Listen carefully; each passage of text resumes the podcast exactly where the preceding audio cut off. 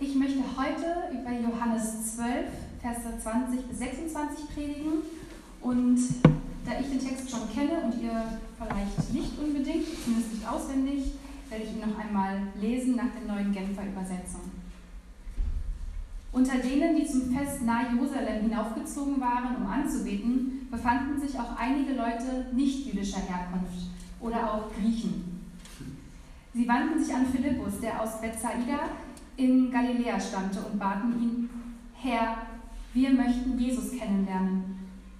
Philippus ging zu Andreas und teilte ihm das mit, worauf Andreas und Philippus zusammen zu Jesus gingen, um es ihm zu sagen.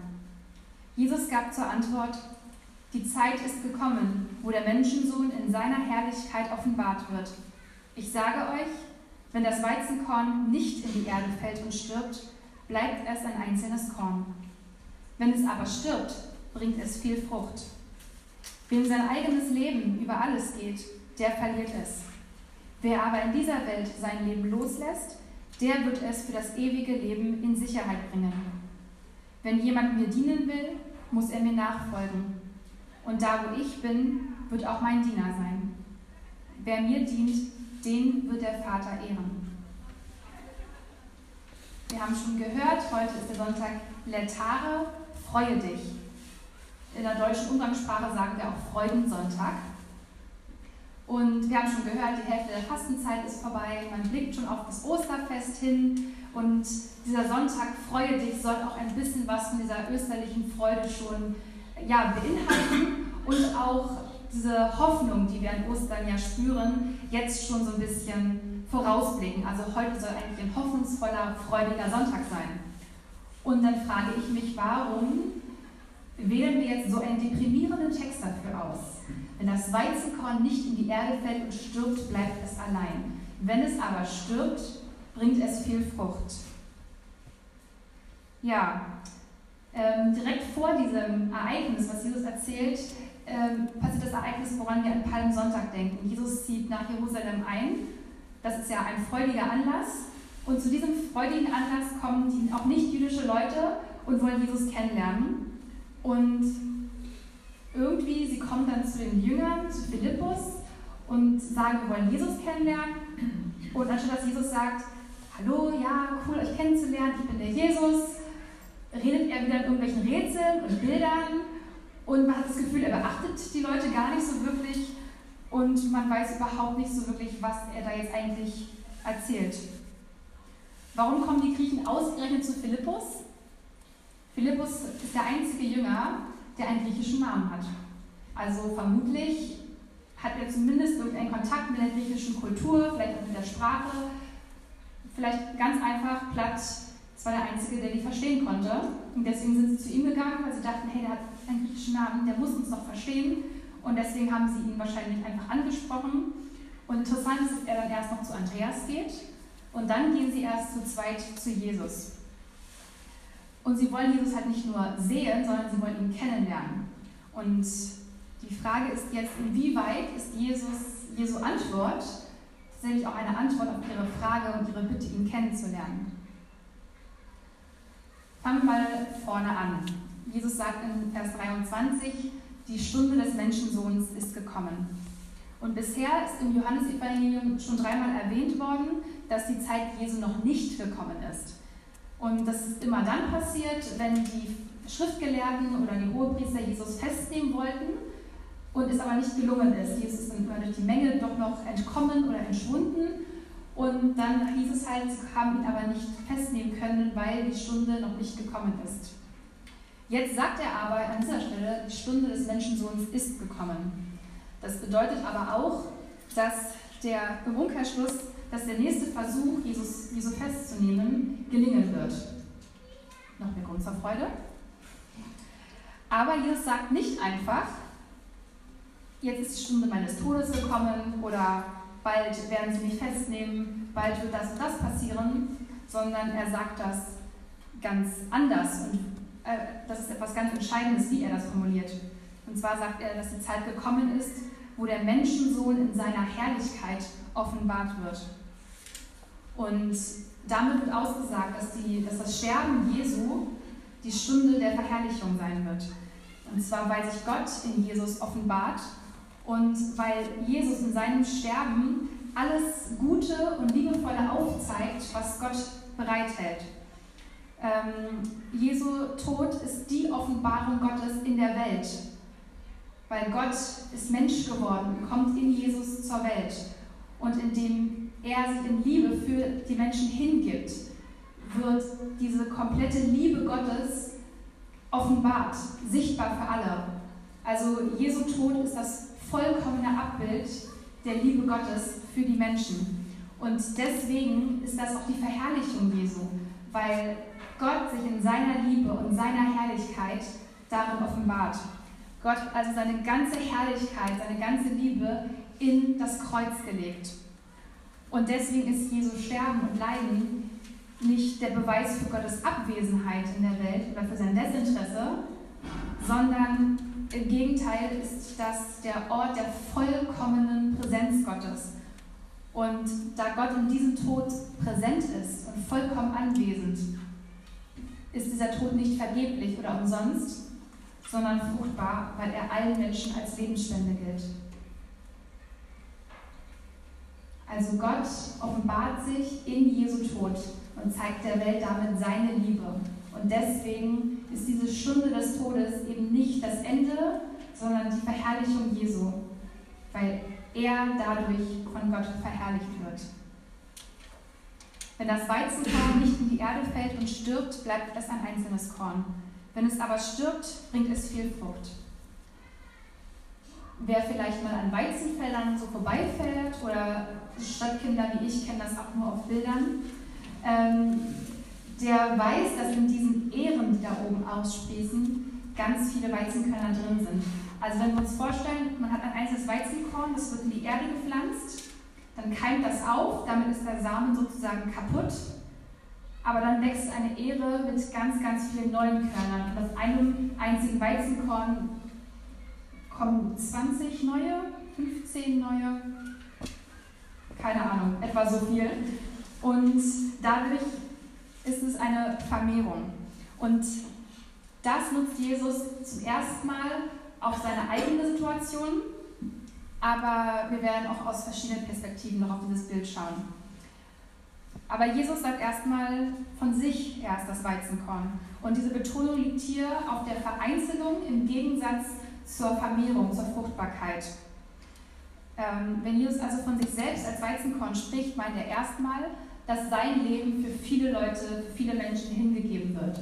Das sagt er auch schon in Markus 10, Vers 45. Denn auch der Menschensohn ist nicht gekommen, um sich dienen zu lassen, sondern um zu dienen und sein Leben als Lösegeld für viele hinzugeben. Und es ist das, was wir mit der Verherrlichung gerade schon angesprochen haben. Sein Tod ist nicht sinnlos, sondern fruchtbar und lebensspendend denn er ist die ultimative Liebeserklärung an die Menschen. In Johannes 15, Vers 13 sagt Jesus, niemand liebt seine Freunde mehr als der, der sein Leben für sie gibt. Und für Jesus sind wir alle seine Freunde, weil er für jeden Einzelnen von uns und auch für die, selbst für die, die sich noch nicht für ihn interessieren, sein Leben schon hingegeben hat. Jesus drückt am Kreuz die Liebe Gottes aus und wird deswegen von Gott verherrlicht. Und das Sterben Jesu wird aus einem zweiten Grund auch nicht fruchtlos, denn aus Jesu Tod entsteht Leben in Fülle. Es wird eine ganz neue Menschheit dadurch erschaffen, denn wir leben jetzt nicht mehr unter dem Gesetz und haben nicht mehr diese, diese Barriere zu Gott, sondern der Weg ist jetzt offen. Und dadurch können wir zu Gott kommen und dadurch entsteht ja eine ganz neue Gemeinschaft von Menschen, seine Gemeinde. Und aus diesem eigentlich schrecklichen Ereignis, was am Karfreitag geschieht, entsteht ein ganz neues Leben, was wirklich allen Menschen offen steht. Und ja, wir als Gemeinde, wir leben von der Liebe Gottes. Wir existieren nur durch die Liebe Gottes. Und das ist auch die Botschaft, die wir ja auch weitertragen wollen. Und das ist jetzt auch die erste Antwort an die Griechen, an die Leute nicht jüdischer Herkunft, also auch an uns, ähm, auf die Bitte, Jesus kennenzulernen. Es ist eben nicht nur so, dass sie ihnen einmal die Hand schütteln können und sagen, jetzt haben wir Jesus gesehen. Das würde keine Veränderung wirklich bringen, außer vielleicht für sie persönlich, aber das vielleicht nachhaltige Nachwirkungen? Vermutlich eher nicht. Ähm, aber Jesus erzählt ihnen hier gerade, dass durch seinen Tod sie bis in Ewigkeit ähm, an seiner Erhöhung teilhaben können, dass durch den Glauben an ihn, durch seinen Tod, sie mit in die Ewigkeit kommen können und dass sie von dieser Liebe Gottes mit einbezogen werden, dass sie Teil der neuen Gemeinschaft sein können, was damals nicht möglich war. Wer kein Jude war, gehörte nicht zum Volk Gottes. Das war eine eigene Gemeinschaft. Und durch den Tod Jesu wird diese Gemeinschaft aufgeweitet für alle Menschen. Und das ist die erste Nachricht für diese Leute, die ihn da kennenlernen wollen.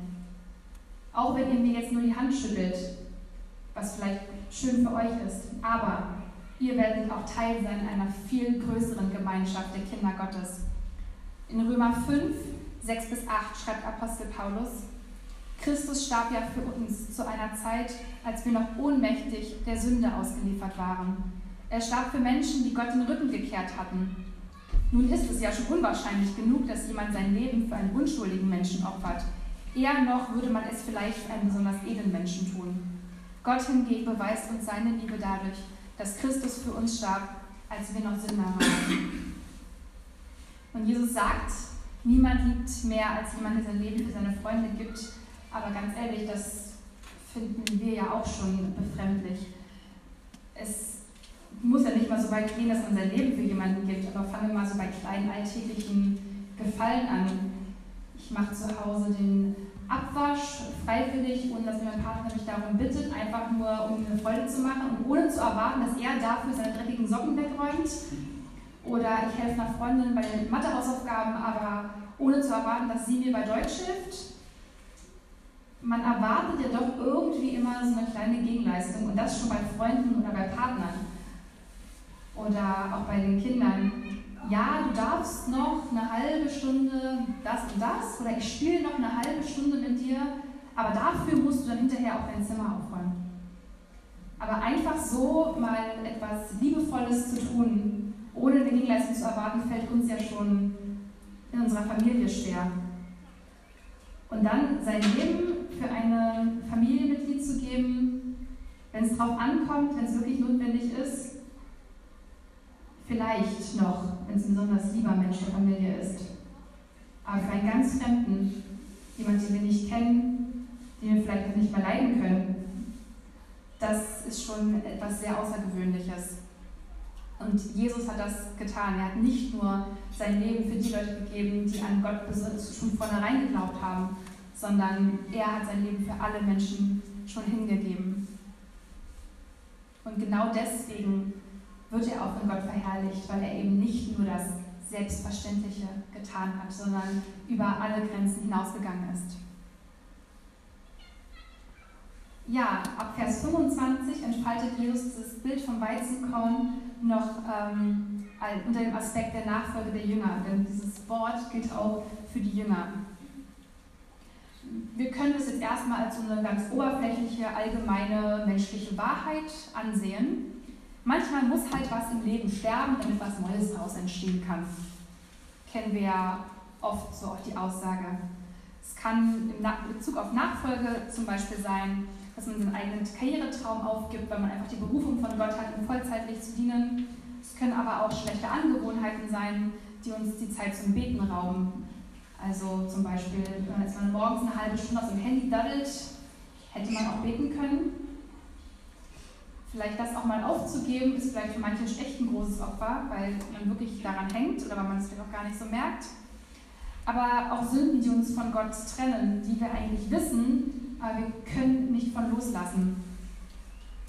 Das können so Beispiele sein, was gemeint sein könnte, aber wenn wir uns ein bisschen tiefer in dieses Wort reindenken, dann sagt Jesus noch etwas viel tiefergehendes.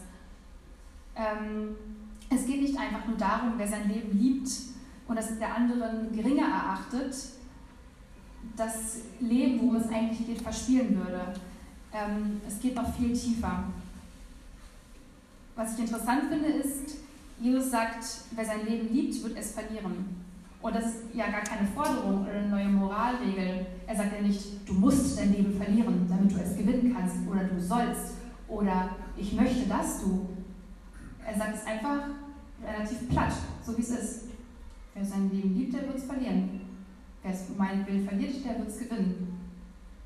Es ist eigentlich nur eine Aussage, wie es ist. Und das Wort, was Jesus hier für Leben benutzt, das heißt im Griechischen auch Seele. Und dieses Wort Seele meint jetzt nicht einfach nur unser Inneres, unseren Geist, sondern Seele ist hier als Teil der menschlichen Existenz gemeint, nämlich als Teil der von Gott eingehauchten Identität.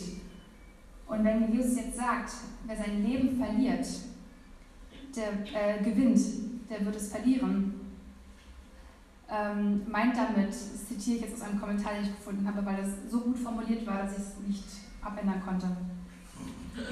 Wer seine von Gott geschenkte Existenz zum Ein und Alles seines Lebens macht und sie nur für sich beansprucht, wird sie verlieren, weil er sie gerade dadurch verfehlt. Wer also das, was er von Gott geschenkt bekommt, so sehr behalten möchte, wird es verlieren, weil er es nämlich nicht dadurch dazu einsetzt, wofür Gott es gedacht hat. Und wofür hat Gott unsere menschliche Existenz gedacht? Er hat sie dazu gedacht, ihn zu lieben und Jesus nachzufolgen, so wie er es uns gelehrt hat.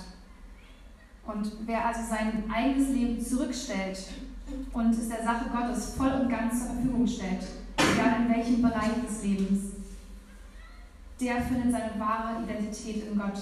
Und diese tiefe, wahre Identität wird er bis in die Ewigkeit bewahren. Und die Leute, die ihr Leben lieben und nur auf ihre eigene Selbstverwirklichung aus sind, kann ja auch sein, dass du Talente von Gott geschenkt bekommst. Aber man setzt sie einfach so gerne für sich selbst ein und genau dadurch wird man es verlieren, weil man sich so sehr darauf ähm, verlässt. Wer aber das loslässt, der wird es genau dadurch gewinnen. Wir müssen also unsere Identität, unser ganzes Leben in der Nachfolge Jesu suchen und dann werden wir es auch finden. Und dann werden wir bis in Ewigkeit als geliebtes Kind Gottes angenommen sein. Und diese Identität als Kind Gottes werden wir auch bis in die Ewigkeit behalten. Und das ist jetzt der zweite Teil der Antwort an die Griechen, an die Nichtjuden, an uns. Wir sind nicht nur Teil der neuen Gemeinschaft Gottes, sondern wir bekommen eine neue Identität als Kind Gottes. Und diese Identität als Kind Gottes wird bis in die Ewigkeit Bestand haben. Die Griechen kommen also nicht nur einfach zu Jesus und Jesus speist sie mit zwei platten Antworten ab, sondern er sagt, ihr werdet noch viel mehr haben, als dass ihr mich jetzt einfach nur in dem Moment kennenlernt. Ihr werdet Teil der neuen Gemeinschaft sein und ihr habt die Möglichkeit, als Kinder Gottes bis in Ewigkeit angenommen zu sein. Und dann spricht Jesus im letzten Teil noch diesen zweiten Aspekt der Nachfolge an. Wo ich bin, wird auch mein Diener sein. Wer also Jesus dienen möchte, muss also da sein, wo er ist, muss ihm also folgen. Und wenn wir dieses Lehrer-Schüler-Bild äh, nehmen, was Jesus genutzt hat, also er der Lehrer, wir seine Schüler, bedeutet das einfach, auf Jesu Stimme zu hören, seine Botschaft anzunehmen und das eigene Leben von seiner Liebe und seiner Botschaft bestimmen zu lassen. Und Jesus dienen heißt damit also auch nicht nur einfach, sich mal hier und da in ein paar Aktionen zu engagieren, sondern sich mit Leib und Leben seiner Botschaft zur Verfügung zu stellen. Jeden Tag und in jeder Situation.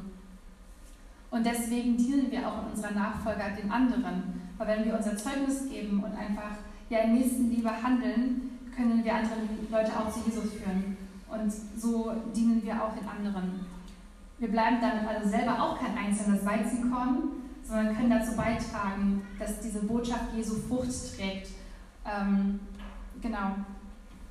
Dann ist das Sterben des Weizenkorns ja auch nicht nur gut für diese anderen Weizenkörner, die dadurch Leben bekommen, sondern ist ja auch gut für das Weizenkorn selbst. Denn wenn es nicht stirbt, wenn wir uns nicht in Jesu Nachfolge stellen, was hätten wir dann? Wir hätten keinen Weg zum Vater. Wir könnten nicht mit Gott versöhnt leben. Wir wären nicht seine Kinder. Wir hätten keine Chance auf ein ewiges Leben mit Gott.